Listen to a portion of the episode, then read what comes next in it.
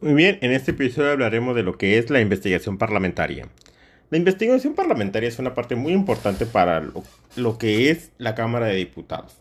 En este caso, estaremos hablando pues, específicamente de la Cámara de Diputados, porque es muy importante.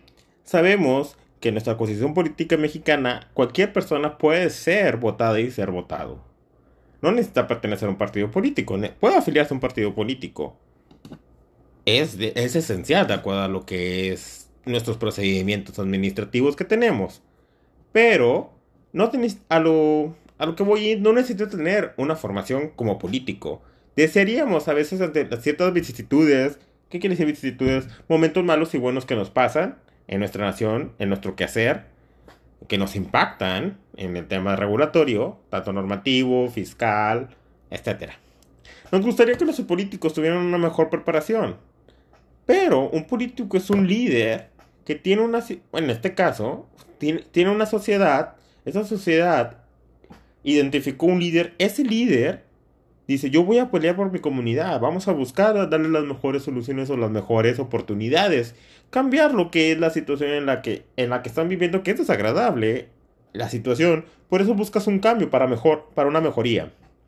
Entonces, no necesitas ser una persona eh, con una licenciatura en ciencias políticas. Por esa razón existe la investigación parlamentaria. Y aparte, para tener un buen fundamento, sustentar lo que son las iniciativas de ley, recomendaciones, este, infografías y lo que es comprender lo que es la agenda nacional de la que es ese.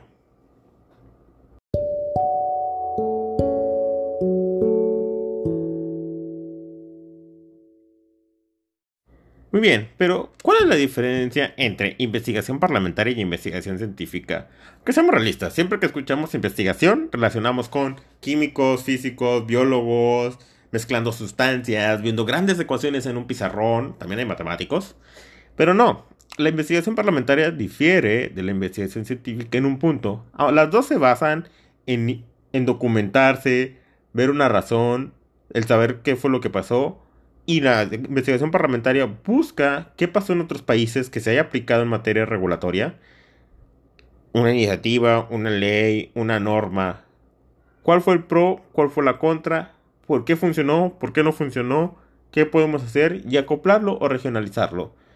Y otro punto muy importante, la investigación científica normalmente siempre se basa, normalmente no, siempre se basa, la que digo ciencias, ciencias naturales, siempre se basa en el método. ¿Qué método funciona mejor? ¿Qué método me describe mejor mi situación? Si es una tendencia lineal, un modelo de panel, este, una regresión polinómica, un logaritmo, una situación fractal, un modelo de Fibonacci, una teoría de caos. Pero la investigación parlamentaria no nos, nos importa el método, pero no es demasiado importante. ¿Por qué? Porque si vamos a empezar a discutir qué método es mejor, qué método me describe mejor la situación de pobreza en el país, qué método me describe mejor la situación alimentaria, la demanda de la sociedad, el, el centro de salud que necesitamos, o cuál es la situación de salud en el país, ¿Qué, debemos de atacar? Si nos concentramos en eso, en el método nada más, no vamos a llevar, una, necesidad a la población. Entonces, buscamos un método que se acople, hacemos investigación parlamentaria, se ubica, se aplica, y lo que se busca con la investigación parlamentaria es que funcione. Tomamos una decisión, nos basamos, la aplicamos.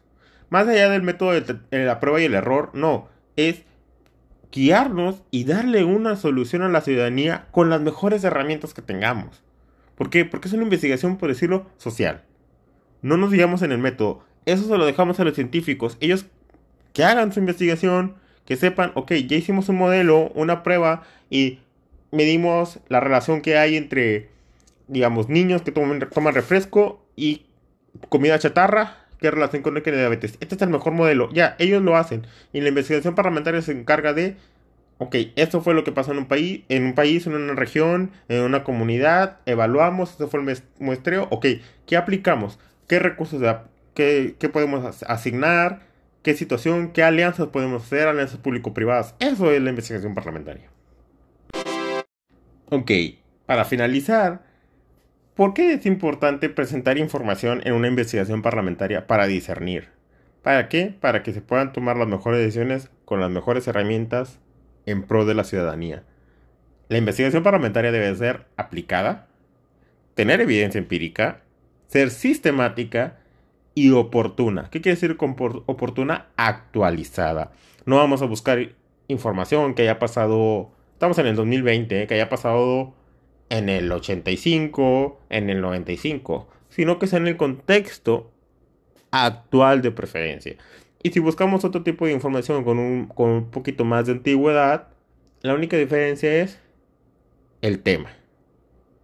¿Ok?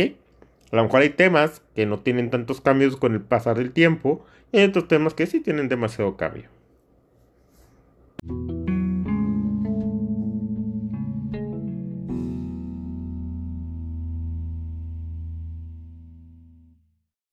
Muy bien, como siempre, queremos agradecerles por tomar su tiempo, escuchar este podcast, conocer un poco más en esta temporada de lo que es la política en su quehacer, porque es importante y sobre todo para que, que nos sirva para ir conociendo a quiénes vamos, por quiénes vamos a votar.